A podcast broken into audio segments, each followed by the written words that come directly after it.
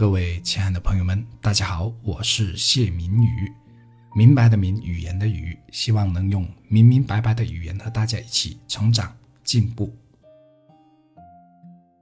我的儿子出生后，开始两天晚上是我妈带的。第一天呢，因为我儿子总是哭闹，所以呢，他一夜都没睡好。第二天好了一点点，可我妈说累到一闭上眼睛就能睡着了。而爱人又因为刚出院，身子虚弱和伤口疼痛，所以呢没办法兼顾，所以我就只好咬咬牙说：“今晚我来试一试。”对我这种比我父母还要难以入睡的人来说，晚上带孩子真不是一件容易的事。我的大女儿第一个月就是我带的，但那种非常煎熬的感觉至今都还记得。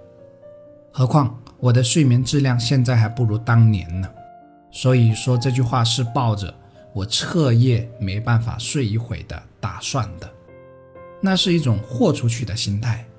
谁叫他是我的儿子呢？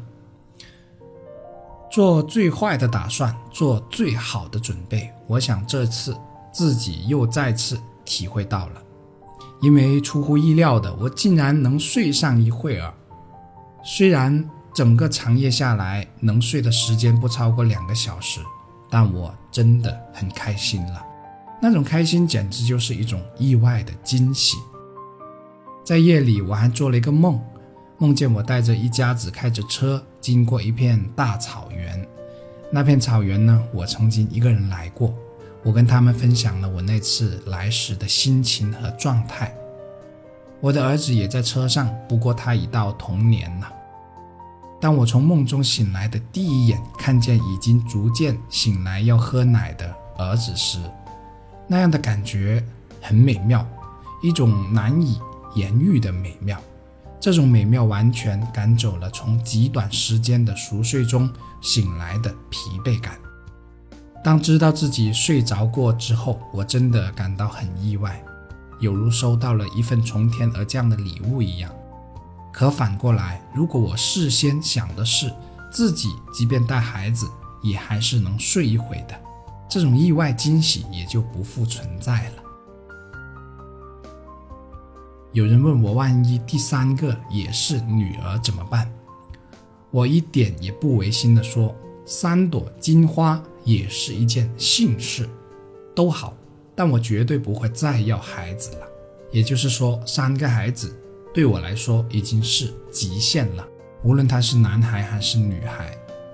虽然家里人很不愿意看到，但我心里早已做好了万一是女儿的心理准备。所以，当爱人从产房第一时间把好消息传来时，我简直快要喜极而泣呀，有如感受到了如神恩赐般的幸运一样。可假如我没有之前的最坏的打算，这份意外的惊喜也就不会到来了，反而变成了理所当然的事了。我还想起了从广州搬回河源之后，公司业绩出现漫长下滑的那段时间，那感觉叫人既失望又无助。我无论做什么，做多少，现实都得不到一丝的好转。可当有一天我对自己说，只要不亏损，就不算是什么事，生意本来就有亏有盈，我还没有亏损，灰心什么呢？之后我再也没有之前的绝望感，也才知道我这个已经被惯坏的幸运儿开始把一些幸事习以为常了。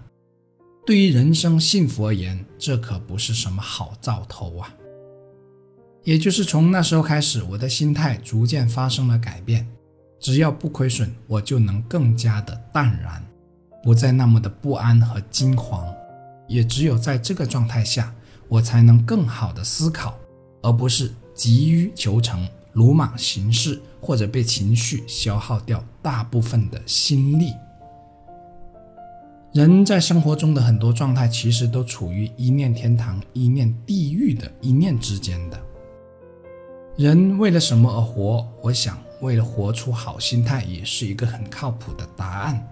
我们呱呱坠地的那一天，本来就是两手空空，所以或许苦和空才是本来的人生。如果能以这样的心态去关照我们所有的得到都是意外收获，乃至把它当成奖赏，那是不是能活得更加知足和幸福呢？那是不是就不会有过不去的坎呢？因为失去本来就是常态，无常才是人生。所以心中那份平时不怎么留意的平和与知足，和生活中的每一次拥有和得到，都因此变成了意外的恩赐和奖赏。我是谢明宇，让我们为了更幸福美好的人生，一起加油。